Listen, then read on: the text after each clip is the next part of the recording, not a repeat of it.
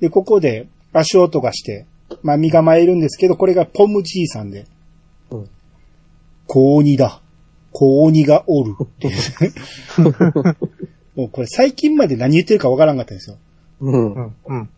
小さい鬼だったんですよね。字幕で初めてわかりましたけど。うん。な、どういう意味と思って。まあ多分、ずーっと暗闇歩いてきたから、まあ明かりもなしにやってきたんでね。うん。うん。暗闇を中歩いてきて、まさかこんなとこに人間がおると思わんかったから、ゴブリンと思ったんかなと思う。ぐらいしかちょっとわからないの、この意味がね。うん。うん。うん。えー、で、シータに、大丈夫、とってもいい人だよ。ポムじいさん、道に迷っちゃったんだ。はて、パズーによく似た高鬼だ。おまけに女の子の高鬼までおるわい。まあ、どこまで冗談かわかんないですけどね、これね。で僕たち、海賊に追われているんだ。軍隊にも追われているんだ。ほほほほ。そりゃあ、合議だな。合議だなっていう言葉もようわからんかったけどね、最初はね。なんか、異性の良い様とか、素晴らしく立派な様みたいなことを言ってるんですけどね。うん。うん。この合議だなは小説版では運転手も言ってましたね。海賊に追われてるっていうことは最初信じてなかった。うん。合議だな、言って言ってましたね。うんで、えーまあ、ポムじいさんに、えーうん道案内してもらって、うん。途中で、えー地下で休憩するんですけどうん、この、何、テントというか、ターフというか、うん。うん。地下で休憩するのにそれは必要なのかっていうのを わざわざ立ててるんですけど、うん。一泊したんかなあれは。一泊したようには見えないんですけどね。うん。うん、もしかして、天井から水がポタポタ垂れてくるんかもしれんし。まあ、うん。うん。まあ、それにしてもわざわざ立てる必要はないと思うんですよね。ちょっと休むぐらいだらね。で、シータが、おじいさん、ずっと地下で暮らしているの？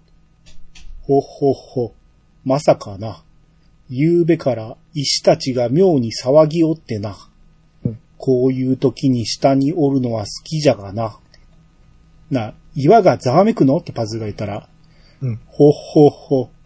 石たちの声は小さいのでな、言って、ランプを消しまして、真っ暗になるかと思ったら、ぼやーっとあちこちが青く光り始めて、もうまるでこう星空のようにピカピカ光り始めて、で、えパズーがさっきまでただの岩だったのに、シータが綺麗って言って、ポムじいさんが、どれ、見せてやるかなって言って、えー石を拾ってハンマーで叩き割ると、うんこの断面が青く光りまして。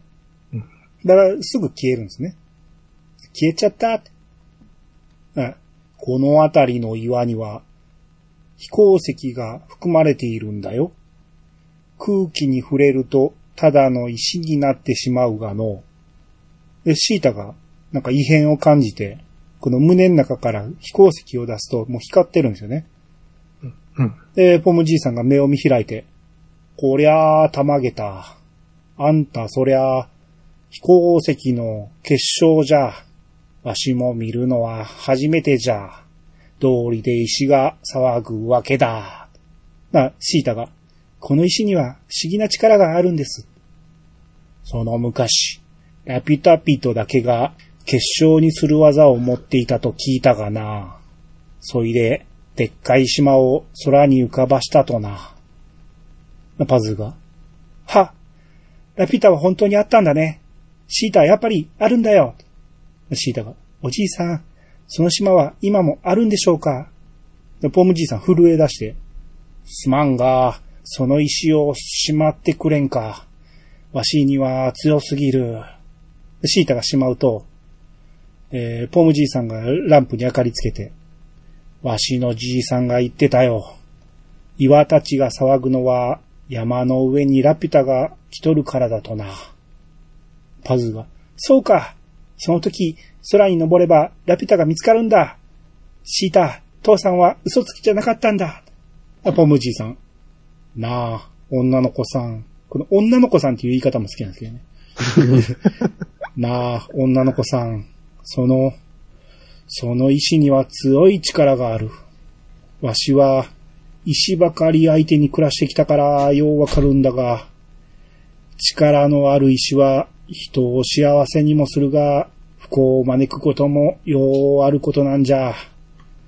ましてその石は人の手が作り出したもの。その、気になっての。パズが、そんなことないよ。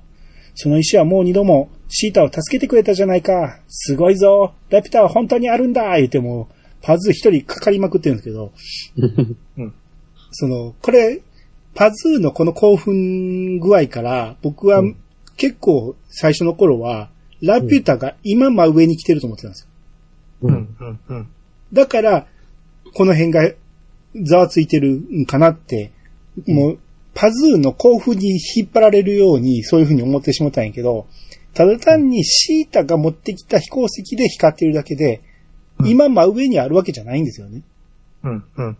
うん、これ結構長い間僕、ちょここ勘違いしましたね。うんうん。だから、今すぐ登らなあかんやんって思ってしまったんですよ そうじゃなかったというね。うん。はい。で、まあ、ポムチーさんの案内でやっと外に出れまして、うん。えーもう夕方になってたんですけど、えー空を見るとすごい入道雲があって、で、うんパズがあの向こうにラピュタが歩いても気合い入れるんですよね。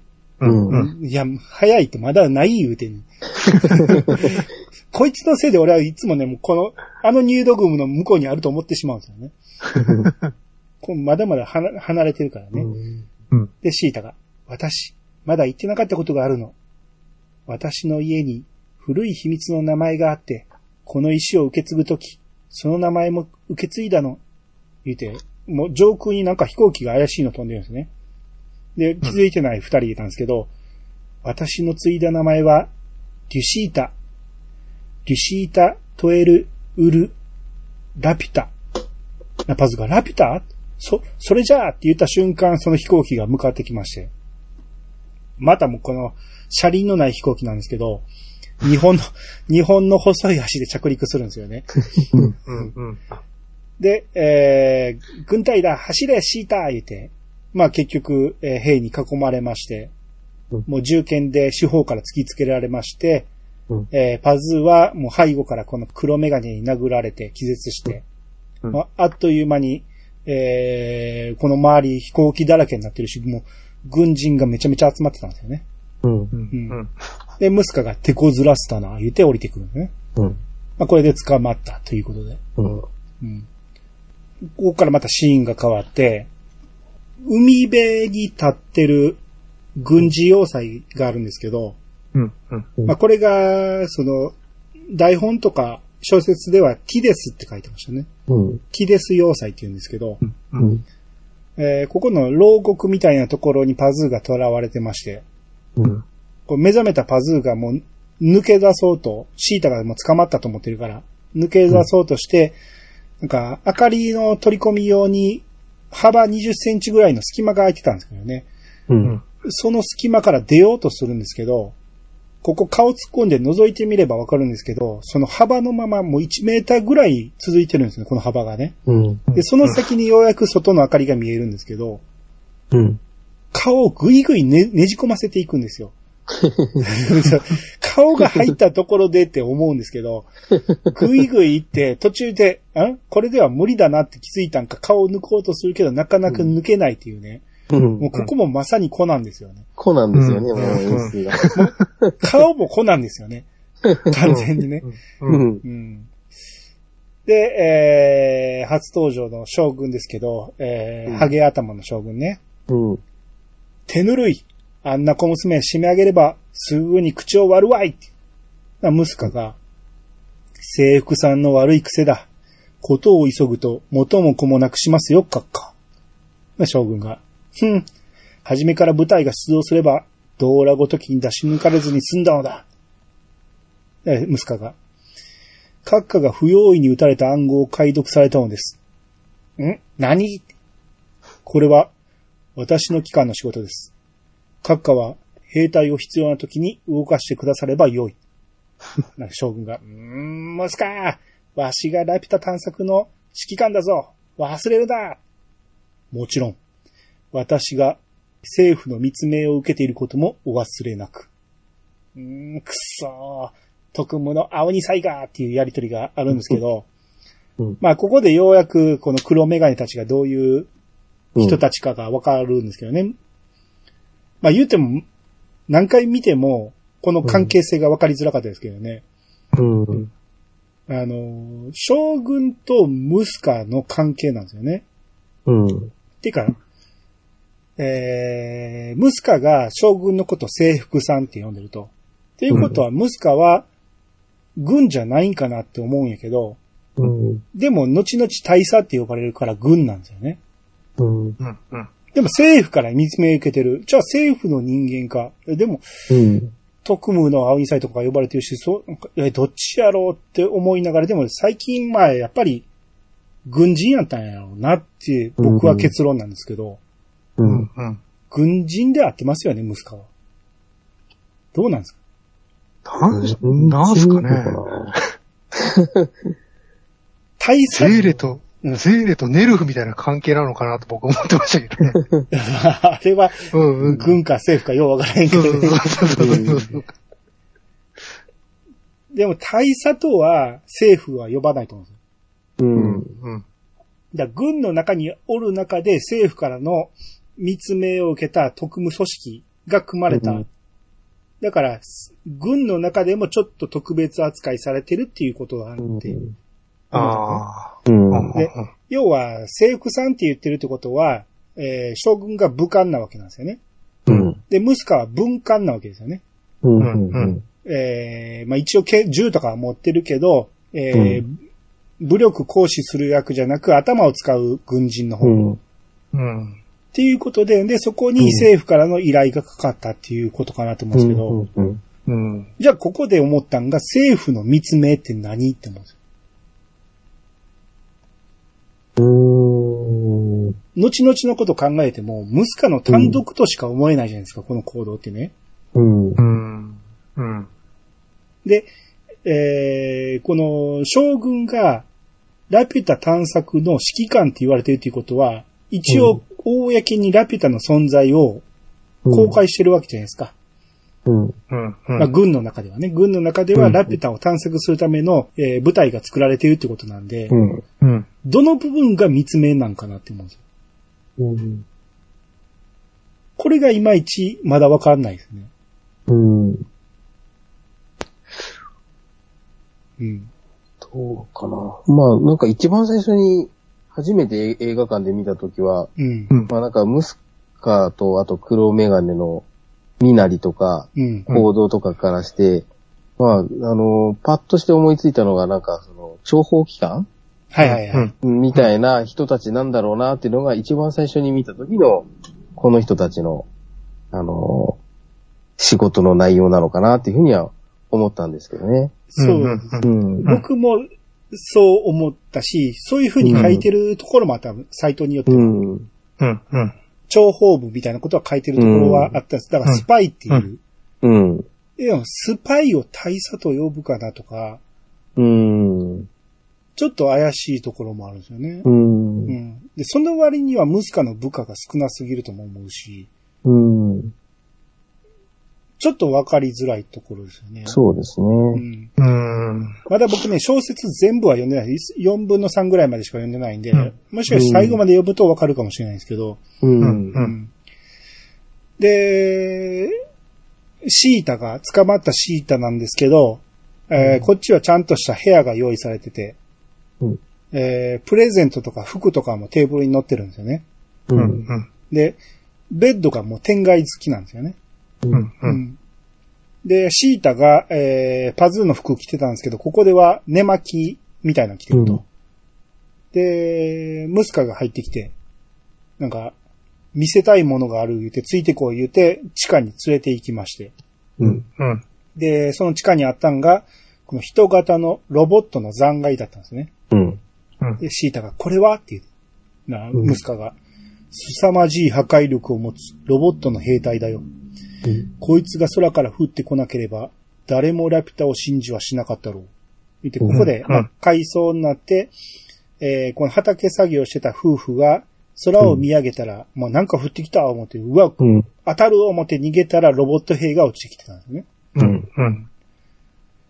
で、ムスカが、こいつは地上で作られたものではない。この体が金属なのか粘土なのか。それすら我々の科学力ではわからないんだ。ここを見てくれ。怯えることはない。こいつは初めから死んでいる。で、このロボット兵の胸元には、この飛行石に刻まれてた紋章と同じ柄が彫られてまして、うん。うん。うん。同じ印が君の家の古い暖炉にあった。この石にもね、えーこの石にもねっていうのは、えー飛行石のことね。うん。うんこいつは君の手にある時にしか働かない。石は持ち主を守り、えいつの日にか天空のラピュタへ帰る時の道しるべとして君に受け継がれたんだ。そんな、私何も知りません。石が欲しいならあげます。私たちをほっといて。な、君はラピュタを宝島か何かのように考えているのかねラピュタはかつて恐るべき科学力で天空にあり、全地上を支配した恐怖の帝国だったのだ。そんなものがまだ空中に迫っているとしたら、平和にとってどれだけ危険なことか君にもわかるだろう。私に協力してほしい。飛行石にラピュタの位置を示させる呪文か何かを君は知っているはずだ。本当に知らないんです。パズーに合わせて、言うても泣き泣きそうに。うん。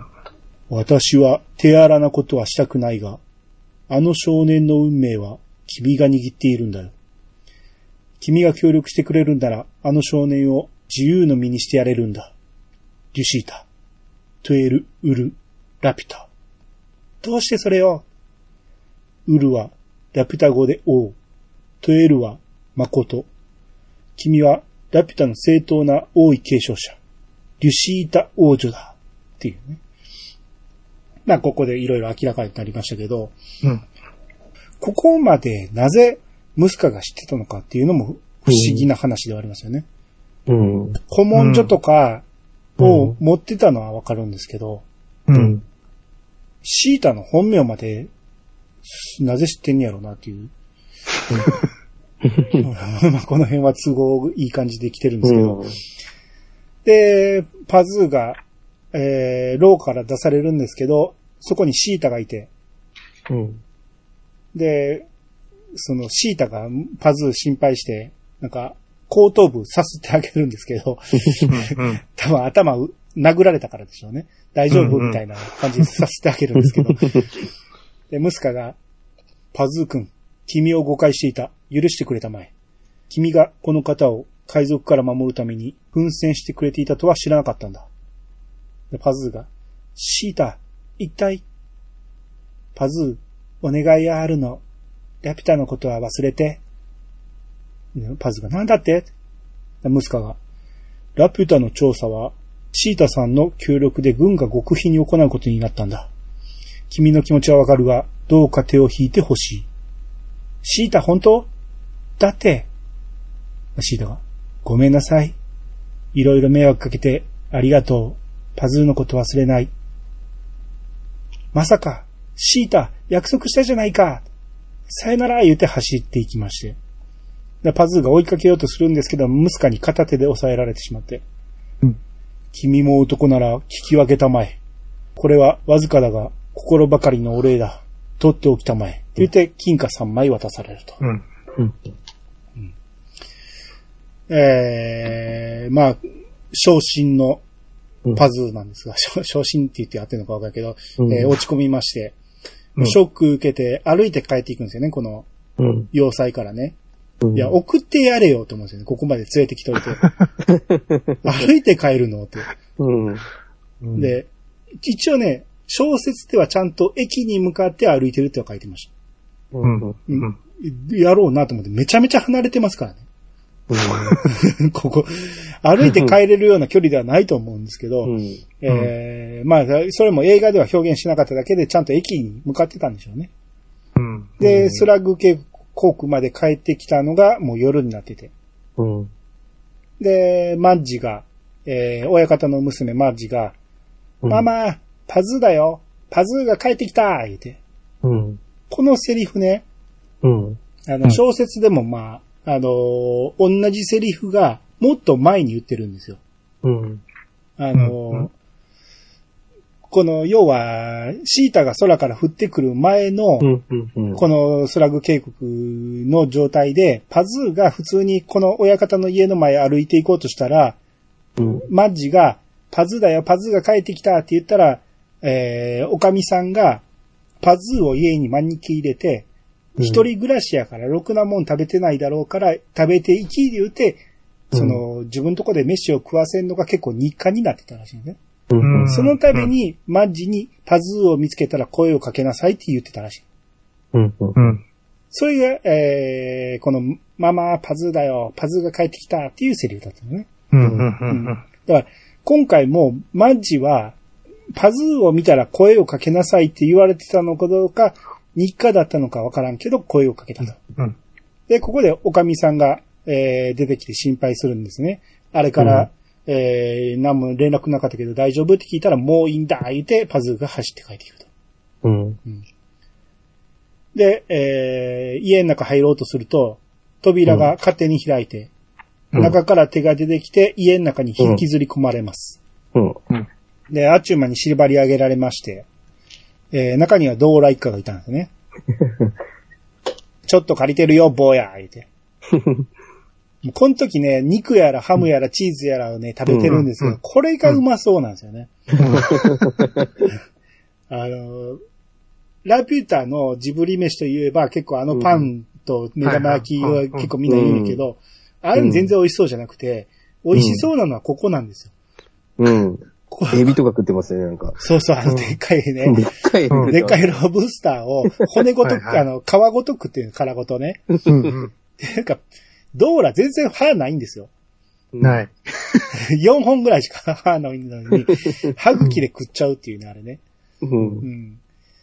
で、飯食いながら、おるんですけど、パズーが、出て行けここは僕の家だぞドーラが、偉そうな口を聞くんじゃないよ娘っ子一人守れない小僧がうん。何？って言って、言ったところで、アンリが、どパズーのポケットから金貨を見つけまして、うん。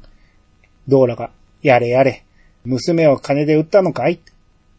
違う、うんそんなことするもんかその金で手を引けって言われたんだろうが。シータがそうしろって言ったんだ。だから。で、いじけてのこのこ帰ってきたわけかい。それでも、おお前、男かい？え？なパズが。威張るな。お前たちだってシータを狙っているじゃないか。当たり前さね。海賊が財宝を狙ってどこが悪い。おかしなのはあいつらだ。なぜこそこそ娘をさらったりするんだ。お前、あいつらがあの娘を生かしておくと思うのかいシータがそう言った？バーカ。お前を助けるために脅かされてやったに決まってるじゃないか。ルイが、よくわかるね、ママ。伊達に女を50年やってるんじゃないよ。泣かせるじゃないか。男を助けるために釣れない仕草。私の若い頃にそっくりだよ。お前たちも嫁にするならああいう娘にしな。なんだ、ルイが。はあ、ママのようになるの？あの子。で、ここでベルが鳴って、えーもうテーブルの上の食べ物バーってぶちまけて、通信機をテーブルに乗せるんですけど、もうここもね、もう、ドーラ腹立つんですけどね。あの、なんやろ、もうガサツすぎるというか、まあまあまあ、あの、気象の荒さを表してるんですけど、あと大事な通信やからね、うん。聞き逃されへんっていうのもあったんでしょうけど、えー、その、モールス信号をね、盗聴するんですね。うん。で、ドーラが、へへへ、暗号を変えたって無駄だよ。飛行戦艦を呼び寄せたな言うて、トゥトゥトゥトゥっていうのをまた聞いてて、うん。娘を乗せて出発する気だ。急がないと手が出せなくなるって。で、ドーラ一家が出発の準備をするんですけど、パズーが、おばさん、僕を仲間に入れてくれないかシータを助けたいんだ。甘ったれんじゃないよ。そういうことは自分の力でやるもんだ。そうさ、僕がバカじゃなくて、力があれば守ってやれたんだ。ラピュタの宝なんていらない。お願いだ。えドーラが。ん？その方が娘がいいこと聞くかもしれないね。二度とここへ帰ってこれなくなるよ。あわかってる。ここだからあの、えー、海賊が捕まったらって言ったら、パズーが分かってるって言って、覚悟の上だねって、うん、ってなって。で、ドーラが、ナイフで縛ってる縄を切ってあげて、40秒で支度しなっていう、うん。はい。まあ、ここ名シーンですよね。うん。ねうん。うん。まあ、だから、明らかにシータの、うんそのラピュタのことは忘れてっていうのは、棒読みだったんですよね。うん。ううん。ん。うん。だけど、その異変にパズーは気づけてないんですよね。うん。うん。うん。もう自分のことを忘れてくれという、えーうん振られたぐらいに思ってるんですよね。だから、ここでね。うん。すごい落ち込んで帰ってきたんやけど、あれは言わされてたんだっていうのを、うん。えー聞いて、ここでもうがぜん助けなきゃってなるわけですね。うん。うんちなみに途中で聞いたあのー暗号ね、うん。モールス信号、あれは、えー英語でフェデリティっていう、忠実っていう意味らしいですね。うん。これがまあ暗号なんで意味を成してるかどうかわからんけど、うん。えー飛行船艦に指寄せたっていう暗号になってたってことなんですね。だからうん解読の天才でもあるんですよ、ドーラはね。うん。変えたのにわかるんかっていう、うんすごいなかなんと思う。、なんかメモ帳持ってましたよね。そうそうそうそう。うん。何パターンかあるんやろうけど、うん。うん。変えたって無駄だよっていうね。うん。この一連の、あの、パズーの小屋でのセリフとっていうか、うんやりとりって本当に名台詞が多くて、うん。そうですね。うん。うん、海賊が財宝を狙ってどこが悪いって そうもう本当に、いろんな、なんか、まあ、インターネットミームじゃないですけど、いろんな人がここを言い換えてますよね。はいはいはい。うんうん。あとは、まあ、あの、まあ、ず、先ほど、アニさんもおっしゃってましたけど、その、ドアラのガサツな部分とかで、まあ、セリフとしてはすごいもう、小声で聞こえるか聞こえないかぐらいなんですけど、こう、うん。テーブルの上の、あの、食べ物をどかしたときに、うん。あの、シャルルイ、アンリとか、ああ、もうもったいないな、とかって言って、なんか小声で言ってるんですよね。そうそうそう。それもなんかもう結構面白くて、うん。なんかこうん。う、バカな息子たちがこう、もったいないなって、こう、落ちた食べ物と拾ってて、うん。で、暗号をこう解読するドーラがいてっていうのが、すごい楽しいし、うん。はい。うん。で、あとはなんかこう、なんかこう僕も連れてってくれって言った時に、うん。その、まあ、アンリが嫁はいらねえ飛行石だって言うんですけど、まあ、石だけじゃダメだ。あの石は、シータが持たないと意味がないんだっていうはいはいはいこ。とを言われて、で、うん。あの、仲間に入れてくれっていうさっきの、あそこに繋がってくるんですけど、はい。もう本当になんていうか、この小屋にそのパズーが帰ってきてから、旅立つところまでの一連のやりとりがもう名シーン、名台詞のオンパレードなんですよね。そうそうそはい。う。だって自分を縛り上げてんのに仲間にしてっていうね。うん。うん。これ、普通に考えたらありえへんねんけど、もうん。う、このパズーにしたら、このドーラに頼るしか、その助ける術がないっていうことに気づいてるんですよね。うん。うん。決していい人には見えないんですよね、この段階ではね。うん。だけどもう背に腹は変えられんと。うん。うん。何よりも、あの黒メガネたちの方が許せんからっていうことなんですよね。うん。うん。うん。うん。まあ、だお宝なんてくれてやると。うん。その代わりシータを助けたいっていう、まあ、うんここがまさに、えー主人公的なところではあるんですよね。うん。うん。ここは少年が、あの、主人公になってるっていうところのミソであると思うんですよね。うん。少年だからこの、えー直情的にそこに結びつくっていうところでしょうね。うん。で、パズーがこの40秒で支度せなあかんから、うん。もう急いで用意するんですけど、その、ラピュタのあの写真のね、横にかけてあった父親のゴーグルを自分の頭に装着するんですよね。うん。うんうん。で、えー、鳩を逃がしてあげたりね。うん。うん。まあ夜なんで飛んでいかないんですけど。うん。で、その後フラプターに乗り込もうとするんですけど、うん。えー、ちゃんとね、ベルトにつなぎなって言われて、安全ベルトがあるんですよね。怖い乗り物やなって思ってたけど、ちゃんとあっこに命綱があるというね。まあその辺の細かい設定もありますよね。うん。うん。で、さっきの要塞に巨大戦艦が到着しまして、うん。あれなんか300メーターぐらいあるらしいですよ。う。うんん。めちゃめちゃでかいですけどね。うん。あのでかい戦艦が、要塞のかなり高い位置に先っぽの先端のところにパラボナアンテナみたいなのがあって、う。うんん。そこにこのアンテナをギュッと押し込む感じで、その要塞のその先端が当たるんですよね。うん。で、そうのん当たったと思ったら、そこでそのまま止まるんで、うん。これがいわゆる係留されたという状態なんですね。うん。もうこれも不思議でしょうがないというか、まあだから、これも戦艦ではあるけど、うん。あの、飛行船でししかないから、うん。エンジンで飛んでるわけじゃないから、浮かぶのは浮かびっぱなしにできるってことなんですよね。で、しかも後でわかるけど、あの下に、真下に砲台がいっぱいあるから、うん。着地できないんですよね。うん。あの要塞って。うん。多分あれを作ったドックかどっかに行かんと、と着地できるようなところがないんでしょうね。うん。うん。だからあの状態で係留するという。うんう。ん。で、さっきフラップターに乗り込んだドライカたちが走っ、えーうん飛んでいくんですけど、この飛んでいくシーンも好きなんですよ。いいですよそうね。ね、疾走感がたまんないですよね。うん。あの、ナウシカがメーベでうん低空で飛んでいくシーンみたいな感じで、このうん低いところをバーっと速い感じで飛んでいくのがすっげえかっこいい。うんうん。うん。うん。このフラップターの、うんあの、飛ぶ仕組みを考えたのが、うん。イヤサガでもよく出てくるカナダ吉典さんなんですよね。ああ、そうなんや。あの、そうなんこれ結構、うんあの、えっ、と、昔見た資料で、あの、フラップターってもともとこういうその、なんていうんですかね、ハエが飛ぶみたいにこう、ブーンっていうような飛び方じゃなくて、うん。最初は、それこそなんかこう、鳥みたいにこう、パタパタ飛ぶみたいなうん。ことをなんか考えてたんですけど、うん。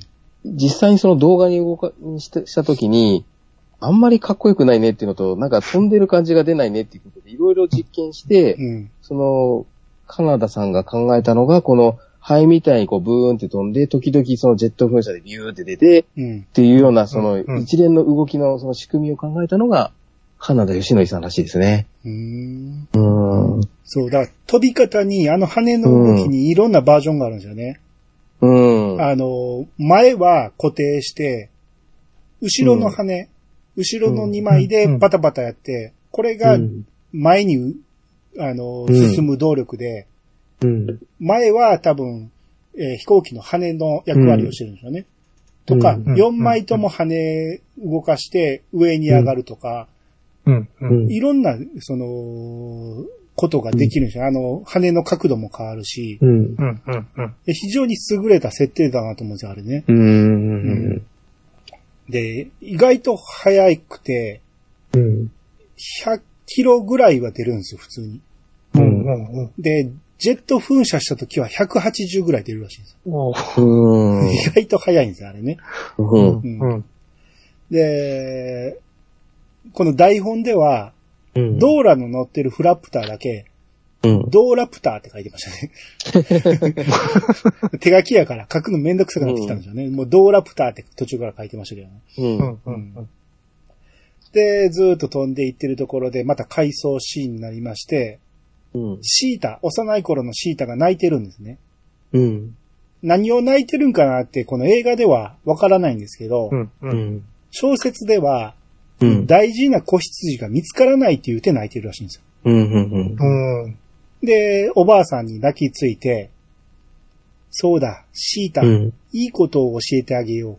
困った時のおまじないっていう。うんう。ん。うん。このこの後はあのおまじないを教えてくれるんですけど、うん。子羊いないから言うて、なんかマグマ大使呼ぶようなもんじゃないですか。教える呪文が間違えてると思うんやけどなと思うけど、その時に教えてもらったおまじないが、古い古い秘密の言葉、うん。リテ、ラトバリタ、ウルス、アリアロス、バル、ネトリール。小さいシータが、リーテア言うて、覚えれなくて。で、おばあさんが、我を助けよ、光を蘇れという意味なの。リーテ、ラトバリタ、ウルス、アリアロス、バル、ネトリール。で、回想が終わって。で、えー、捕まってるシータが、窓の外一点見つめしてるんですけど、うん。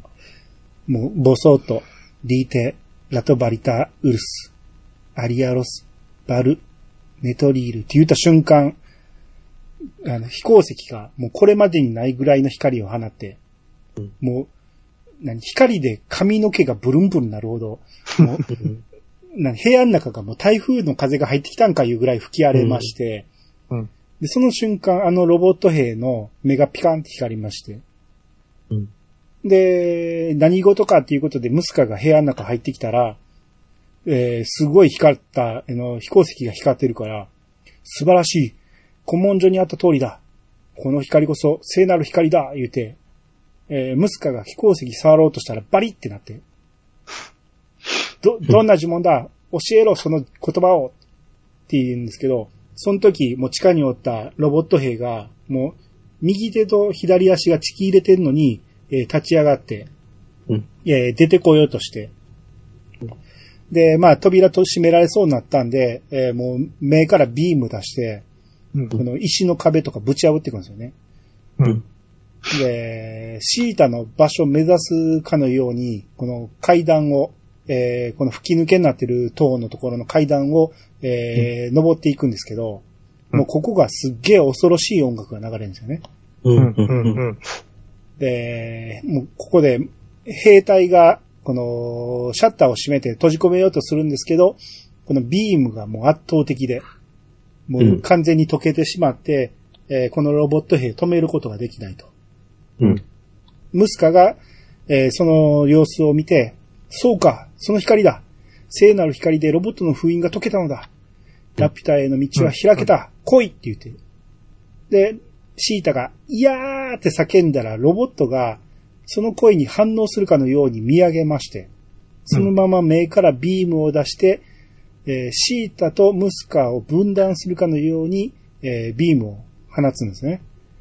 で、その時に木の橋におったんですけど、この橋が、えーちぎれまして、で、えーまあ分断することができたんですけど、えーこのロボット兵が両手を広げて、えー腕から、この、何、羽みたいな皮膜が飛び出してくるんですよね。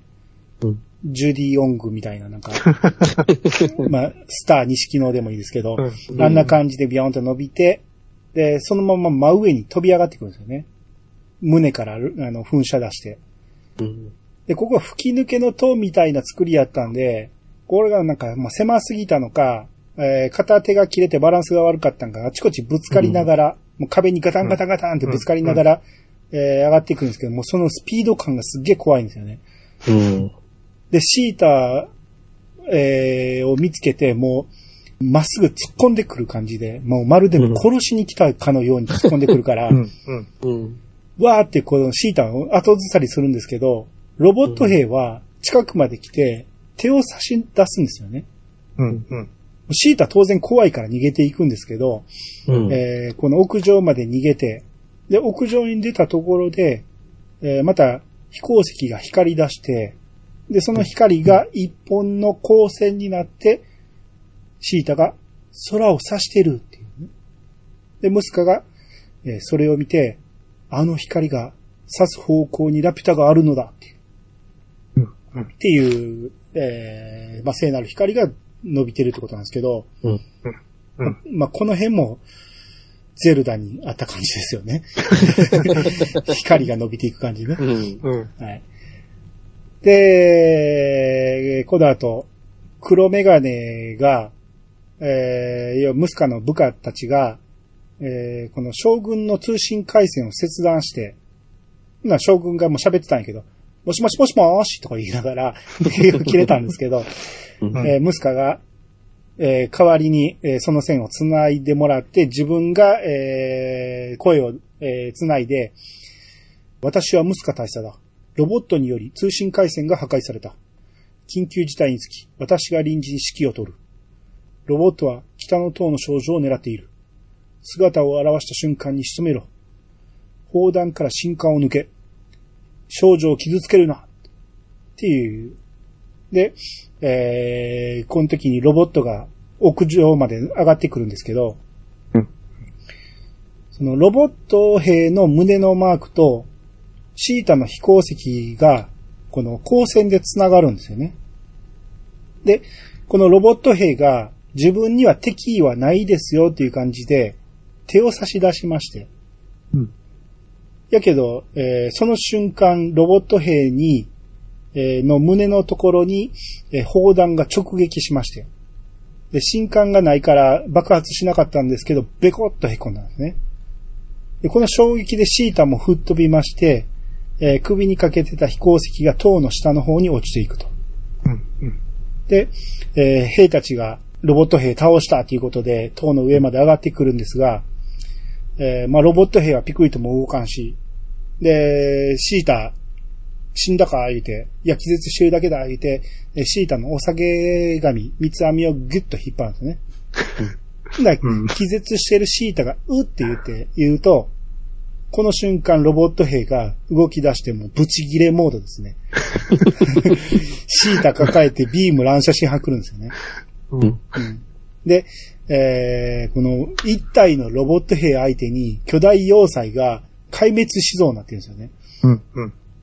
で、もう目、目を覚ましたシータがもうこの惨劇状態を見て、やめてもうやめてお願いって言って抱きつくと。うん。うんまあその時に、うん。えーうん顔に抱きついたからビームが固定されて、民家の方にビョンって飛んできたんですけど、うん。うんで、フラプターがバーッと飛んできてるんですけど、うん。まあ、遠くの方にまだおって、で、その要塞の状態を見て、えー、ルイが、ママ、ゴリアテが動き始めたって言って、ここで初めてあの巨大要塞、巨大、えー戦艦うん。うん。うん。が、ゴリアテっていう名前っていうのが分かったんですね。うん。うん。あゴリアテってよく聞くんですけど、うん。えー調べてみたら、旧約聖書のサムエル記に登場するなんか、巨人の名前らしいんですよね。巨人兵士の。うん。キリスト教圏の人たちは結構有名な名前かもしれんけど、僕らはなんかこういう物語によく出てくるから、うん。うん。あれやけど、まあ多分でかいものだっていうことを表したかったんでしょうね。うん。うん。まあその割にはこの二次大戦、えー第二次大戦で、ドイツ軍が、なんかちっちゃい爆薬運搬車両の名前にゴリアテってつけてたらしいですけど。それはどういう意味かわからんけど、まあ多分ここでは、えー巨人の名前を取っているってことなんですね。うん。うん。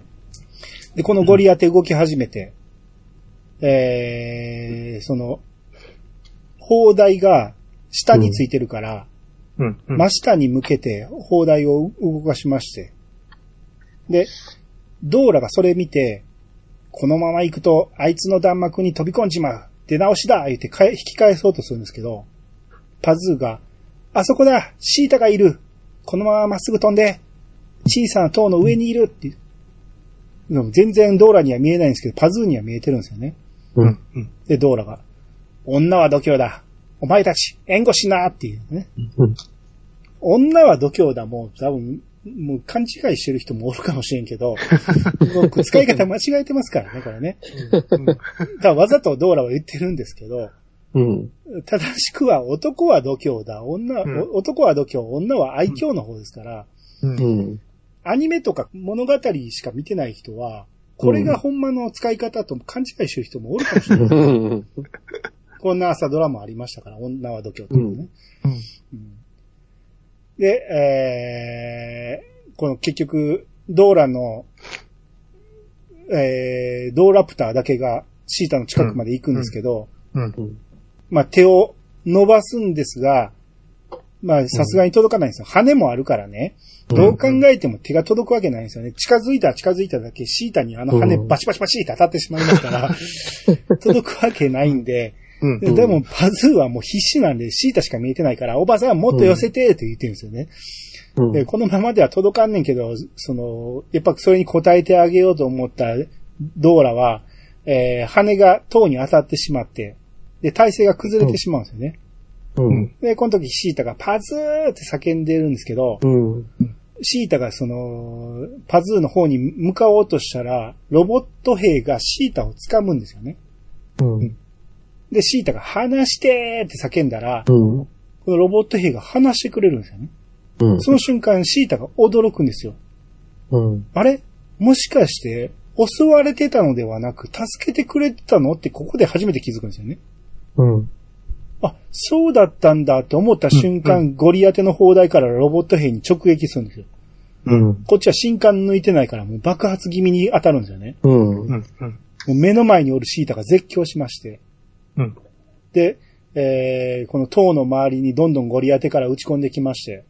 うん。で、ドーラのフラプターも、あのーうんたまらんちゅうことで真上に飛び上がってくるんですけど、うん。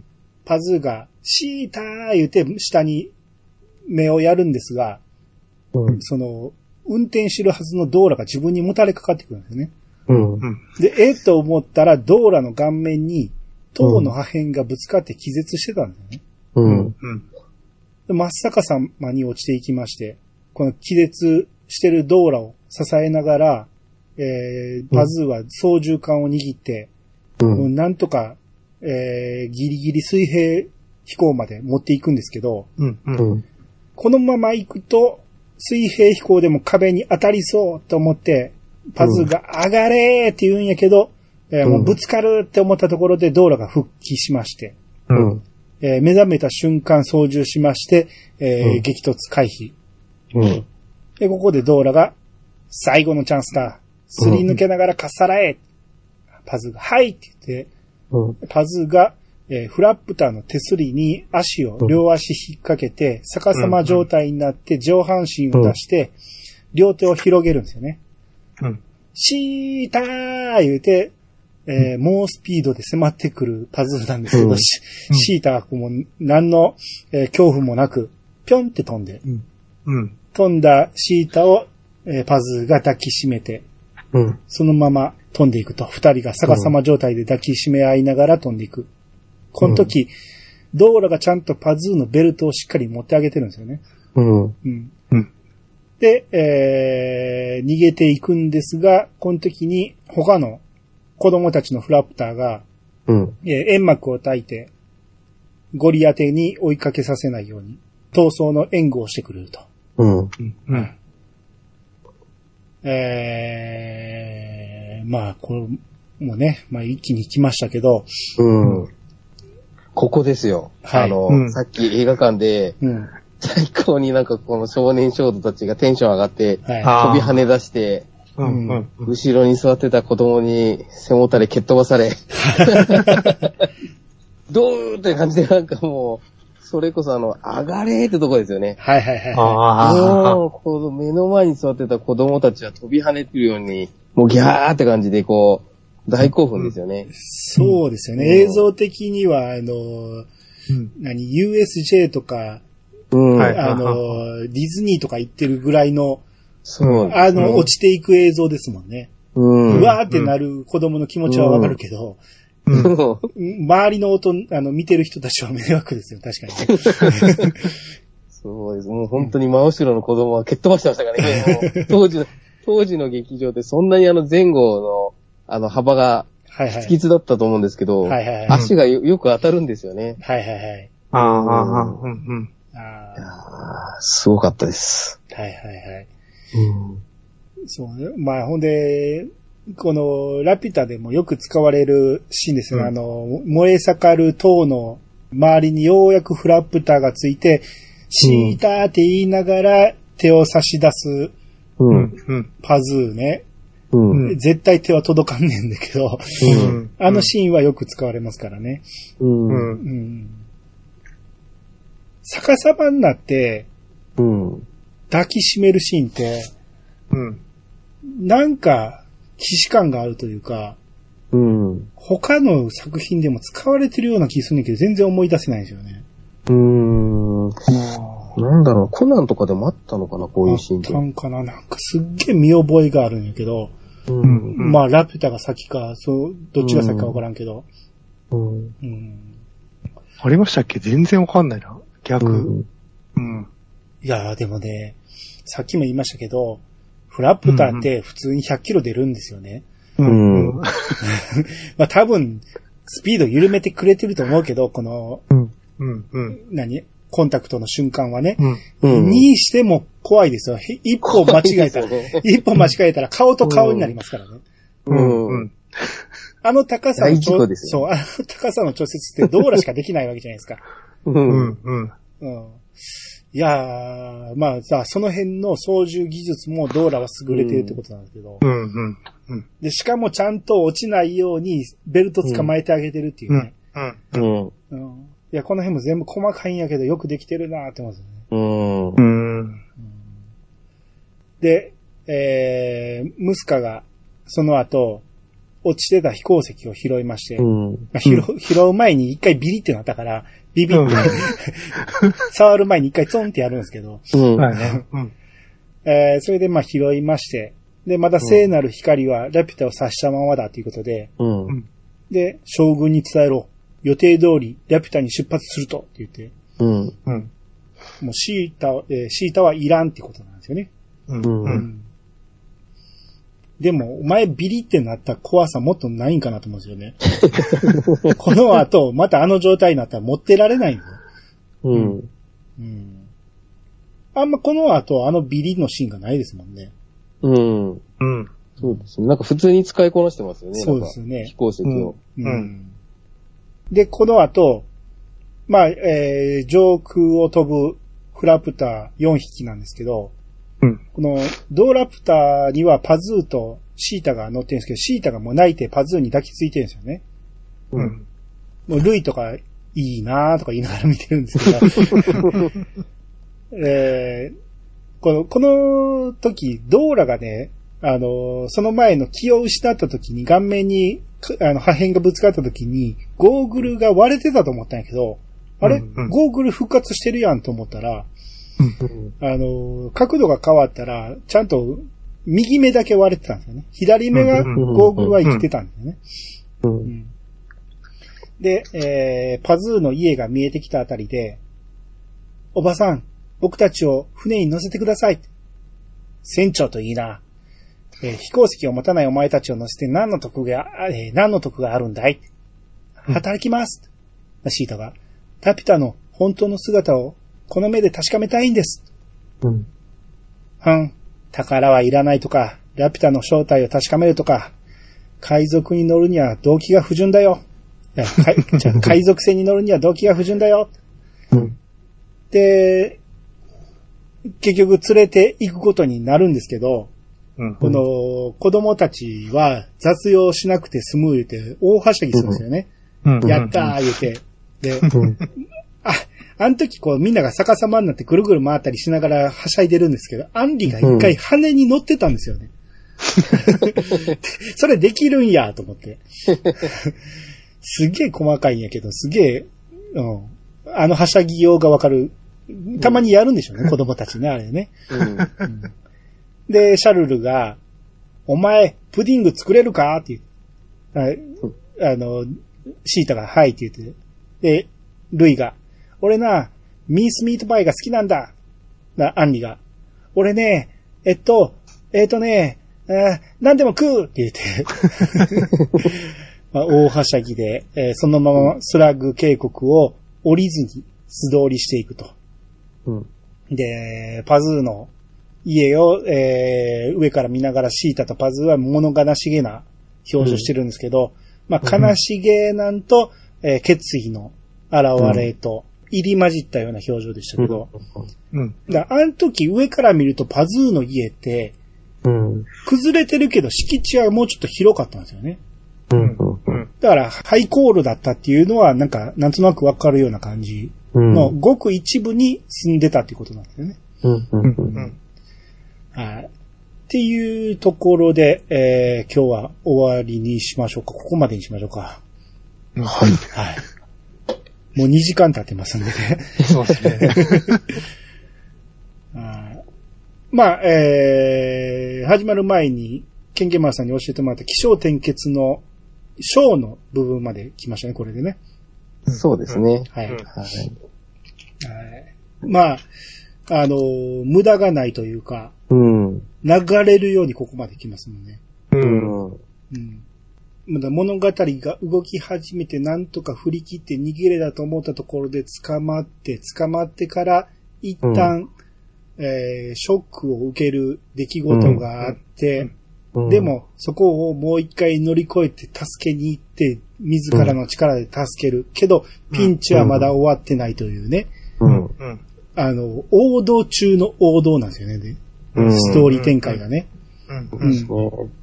それを、あの、こんだけ、何、演出と映像がいいと、見飽きないというか、何回も見れるというね。うん。うん。うん。うん。うん。それをほんま物語った映画の前半部分でしたね。うん。ねはい。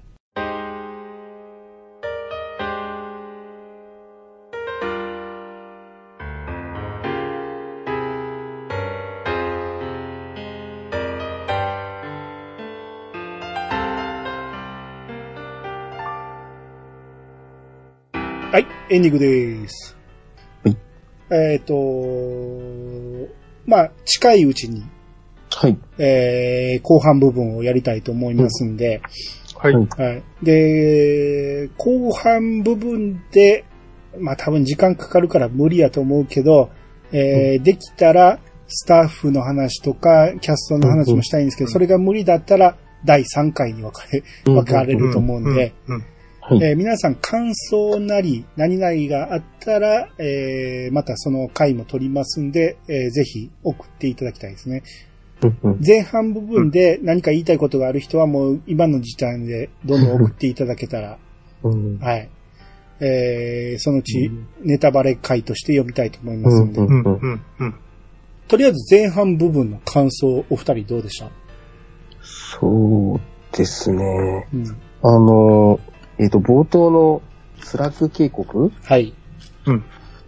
が、やっぱり、あの、初めて映画で、映画館で見た時が、うん。すごく、さっきあの、そのドーラが、あの、線路の上をオートモービルで走っているところがめちゃくちゃ怖いっていうのもあったんですけど、うん。あの、まあ、そこがすごく印象的だったのと、うん。うん。あとやっぱりその、ラピュタをその、見て、改めて思うのが、やっぱ空がすごい綺麗なんですよね。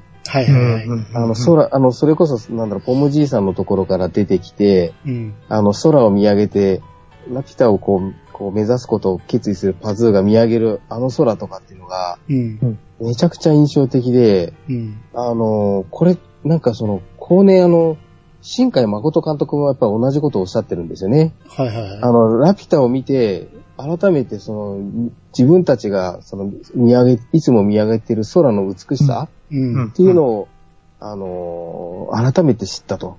はい。でうんそれでやっぱりそういう作品を作ってみたいということで、まああの、我々がよく知る数々の大ヒット作品をまあお作りになられたってところもあるので、うん。そういったところもやっぱりその空の美しさっていうのが、すごい印象的な冒頭だったなっていうふうに思ってますね。はいはいはい。はい。ゴーさんは？僕はね、今回改めて見直してみて、うん。この、モブのキャラの書き込みですかね。うん。なんかあの、ロボット兵との戦闘シーンで逃げ惑う兵士もなんかどこかコミカルだったりとか、うんだからあの辺のなんか作り込みの凄さというか、うんその辺に目が行きましたね、今回。ううんん。やっぱ宮崎駿は無事全開なんですけども、はいはいはい。すげえなと思って、単純に。そうですね。そうですよね。うん。大人数がバタバタ動くっていうう、ん。うんで、たまに取りこぼしがある的な、そういうのもすごくうまいっていうか、ほんまに宮崎アニメって感じしますもんね、あの辺そうそうそうですよ。うん本当にザ・宮崎ですよね。うん。そう。で、たまに、その、何、物理法則無視したような動きも。なんかうんあまり違和感なく見れるというか、うん。うん。うん。うん。それもありとして見れるんですよね。違うだろうと思いながらも、それはツッコミじゃなく、面白さとして感じれるから、その辺の力っていうのもすごいありますよね。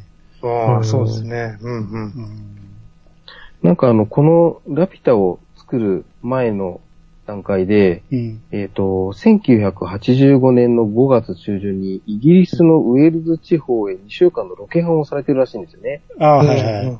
うん。でうん多分このウェールズ地方のロケハンが活かされた場所っていうのが、さっきのその、あのー、スラッグ渓谷で、もううんあのー、シーン、シーンだとか、まあ、あのー、あのあたりって多分、すごい不景気だと思うんですけど、はい。で、うん。そういったところのその街の人たちの雰囲気だとかっていうのが、ロケハンで活かされてるのかなっていうふうには思ってるんですけど、はいはいはい。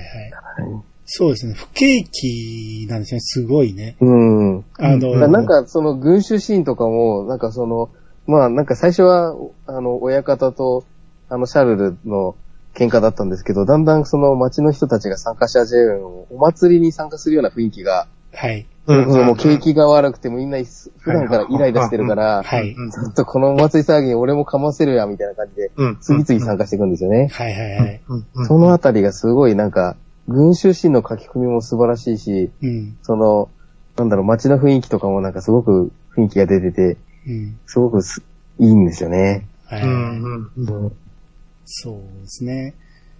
いや、書き込みが改めて、ていうか何回見てもいろんな発見があるし、うんうんうんうん正直僕はナウシカが不動の1位で、うん。ナウシカに比べてラピュタは下だったんですけど、決してラピュタが嫌いなわけじゃなくて、やっぱ何十回も見てるから好きなんですけど、やっぱどっちか言うたらリアル寄りじゃないですか。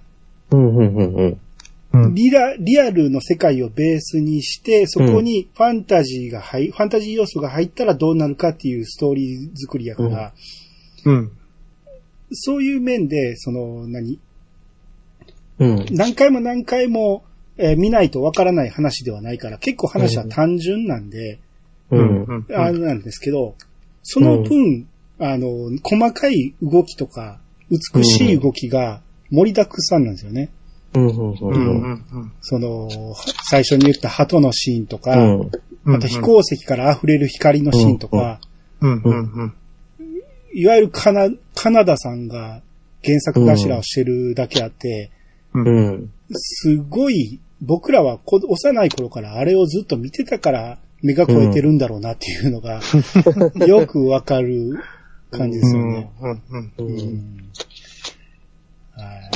あ、そうだ、あと、あの、アニさんにお聞きしたいんですけど、はい。あの、たびたびあの、小説版ではってお話が出ます、出てますけど、はい小説ってお読みになられてるんですか、小説はね、今回急遽買いました。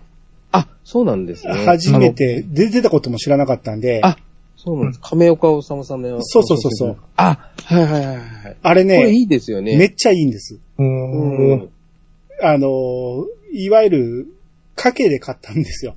あの、ブルーレイ買ったけど、ナウシカについてたおまけほど盛りだくさんではなかったですね、今回のブルーレイはね。うんうんうんうん。うん。いやもうちょっとなんかネタ欲しいなと思っうて、んうんで、うん言うても、映画のノベライズなんで、映画をそのまま描いてる小説って多いから、うん。も見たことそのまま言葉にしてるだけやんってうん。いうのが多い中、まあ、賭けで一応買ってみようと思って買ったら、うん。めちゃめちゃ書き込んであるというか、そうですね。うんなんか、こう、補足すべき部分が結構入ってたりとか、はいはいはいはい。あとは、あの、まあ、これ、まあ、まだ読み途中なんでしたっけ？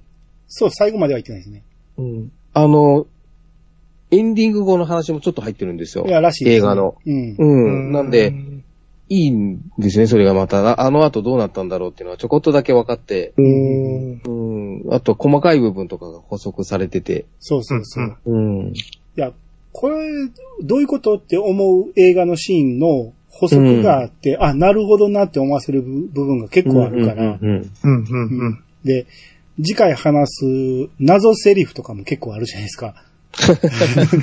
このセリフの意味何なんだろうっていう、まだそこ僕小説読めてないんやけど、うんそこがどうなってんのかっていうのが読むの楽しみですよ、まだ。で、この物語が始まる前の部分とかもうん結構描いてるし、うん。あの、この小説では、その、上空からロボット兵が落ちてくるっていうところから描かれてるんですね。そういうふうにちょっと入れ替えたりもするんですけど、うん。えー映画の内容をガラッと変えてしまう内容ではないから、すごくそうですね。原作愛を感じますよね。う。うんんうんうんう。ん。あの宮崎さんがこの亀岡さんなら書いてもいいよって感じで、うん。うん、書いてもらったらしいんで、うん。これがなんか、処女作になるんですかね、この方は。あ、そうなんですか。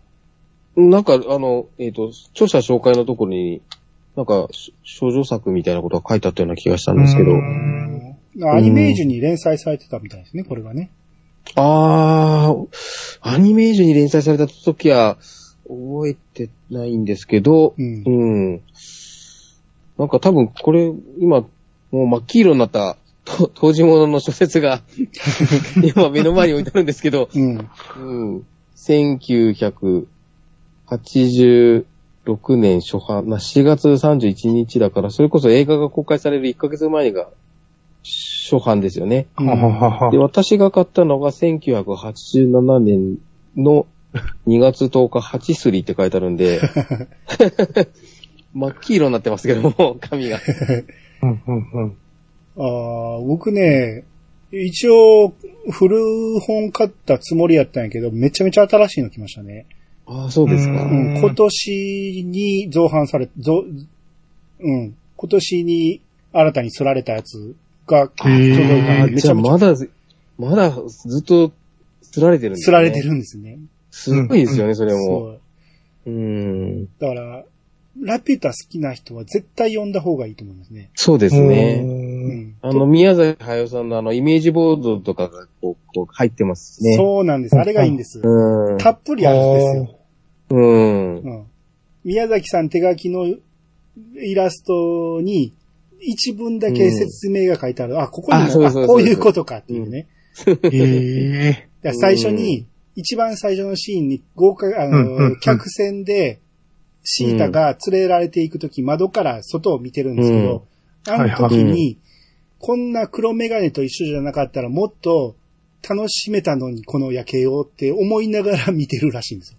ー。は あ。ああいう細かい心の心情なんかも書いてくれてるんで、いや非常に面白いですね。うん。面白いですね。ううんん。これはおすすめなんで、えー、ぜひ、うん。まあこれもリンク貼っときますんで、よかったら買ってみてください。うんうんうんうん。あ、あと、このタイアップ商品ってウィキに書いてるけど、はい。ライトフルーツソーダ天空の城ラピュタっていうのが、それです、それです。これのことですね。さっき話した。はい。うん。これがね、なんか、うんその CM ではすごく美味しそうに見えたんですよ。はいはい。はい。これね、なんか YouTube あったんです。このチャットに貼ってますよ。YouTube の動リンク。え、さっきの、あはいはいはいそうそうそうそう。うんい。や、これ見て、ああ、そうか、これ見たことあると思って。あ、これか。結構 CM 流れてましたよね、これ。うんやってた記憶が。はいはいはいはい。飲んだ、飲んだ記憶があるんですけど、美味しかった記憶はないんですよね。申し訳ないんですけど、確か当時、その僕ら、その中学1年の時に流行ってたうん。炭酸飲料って、うん。あの、ファンタのフルーツパンチなんですよ。ファンタのフルーツパンチが僕らのその、その中学校の同じ学年の、はいはいはい。やっぱフル、で、その一緒に見に行った友達とも二人で飲んで、あの、話したんですけど、やっぱフルーツパンチの方が美味しいよね、とかね。うん。はいはい。これあ、んま、だから、美味しか、美味しかった印象がないですね。申し訳ないですけど。はいはいはい。おい美味しかったって思う人には申し訳ないですけど。うん。契約上アニメ映像を使用できないために、この CM では、その実、実物、えーうんうん実写でやってると。うんで、うんそのナレーションを島本すみさんと松田洋二さんがやってるって。これは後日知ったんですよね。うんびっくりしましたけど。うん。ナウシカナとウシカとアスベルうんアスあーすげえな。まあ、さすがにもう売ってないですよね、これね。うん、売ってないですよね。売ってたらこれも、あの、うんリンク貼っとくんですけど、売ってないと思いますんで。うん。はい。はい。えー、まあ、そんな感じで、えー、次回最後まで行きたいと思いますんで、はい。よ皆さんまたその時はよろしくお願いします。ろしくお願いします。皆様からのお便りをお待ちしております。メールアドレスは、いやさが .pc、アットマーク gmail.com まで。えー、ツイッターハッシュタグは、ハッシュタグいやさがをつけて投稿してもらえると番組内で紹介するかもしれません。ということで、いやさがブー。お相手はアニマルジャパンと、ゴート。ケンケン丸でした。またお会いしましょう。さよなら。さよなら。